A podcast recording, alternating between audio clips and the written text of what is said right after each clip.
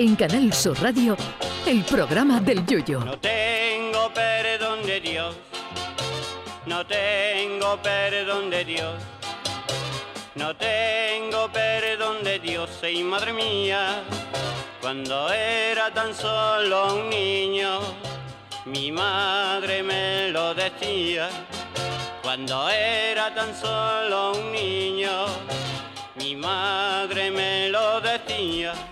Hace muchos años se puso de moda el blanqueamiento dental para arreglar los problemas de aquella gente a la que los dientes les hacía juego con la camiseta del Cádiz.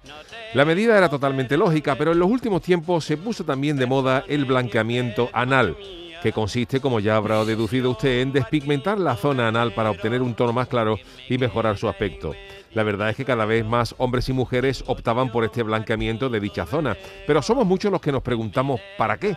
Porque eso es como limpiar a fondo el cajetín del detergente de la lavadora, que hay que ser muy sieso para que una visita te lo abra para ver si está limpio. Pues con el blancamiento anal ocurre lo mismo. Es una zona reservada a miradas ajenas y poca gente va a saber si lo tienes blanco o morenito. Pero quizás la respuesta al porqué de la moda del blancamiento anal nos la dé un antiguo proverbio oriental que dice que quien decora su casa espera visita. Pero como bien dice el refrán, nunca llueve a gusto de todos, porque si hay quien prefiere tener el ano como la frente de Iniesta, ahora nos llega otra interesante interesante moda desde los Estados Unidos. Nada más y nada menos que el bronceado de testículos. Pues sí, como lo oye. Ahora la última moda en el país de don Joe Biden es poner el despacho oval frente a una buena fuente de rayos UVA para que aquello coja colorcito. Aunque habrá que tener cuidado con el exceso de calor para que eso no se asemeje a dos pasas o a dos chicharrones cocorruitos. La moda oval la ha lanzado Tucker Carlson, presentador de la Fox News, que la verdad es que resulta muy curioso que un tío que se apellida Carlson hable de testículos. Este gacho asegura que el bronceado de los genitales aumenta los niveles de testosterona en los hombres, pero de momento no hay evidencia científica que lo avale. De extenderse la moda al resto del mundo, no nos extrañaría ver de aquí al verano en los supermercados crema protectora testicular factor 50 para que no ocurra una tragedia en cualquier playa. O también podemos ver una elección veraniega de los típicos exhibicionistas de la gabardina, pero que ahora apunten sus bolsas escrotales a un asador de pollos. Ah. El prestigioso urólogo norteamericano Peter Bajic dice que esto es una hojana de las gordas. Vamos, que es una estafa porque bronceando los testículos no se consigue más testosterona ni de coña.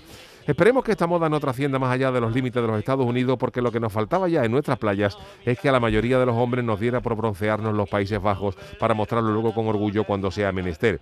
Porque si a ustedes les da por tostarse aquello, ojo, que si una quemadura de playa en el hombro duele tela, no me imagino yo lo que tiene que ser ahí abajo. Los que tienen que estar con las carnes abiertas son los ingleses, que si se les pone así la espalda cuando vienen a nuestras playas, imagínense cómo se les pueden poner las dos joyas de la corona británica. Así que este verano, como decía Perlita de Huerva, precaución, amigo bronceador. Ay, mi velero, velero mío. Canal Sur Radio. Llévame contigo a la orilla del río. El programa del Yoyo.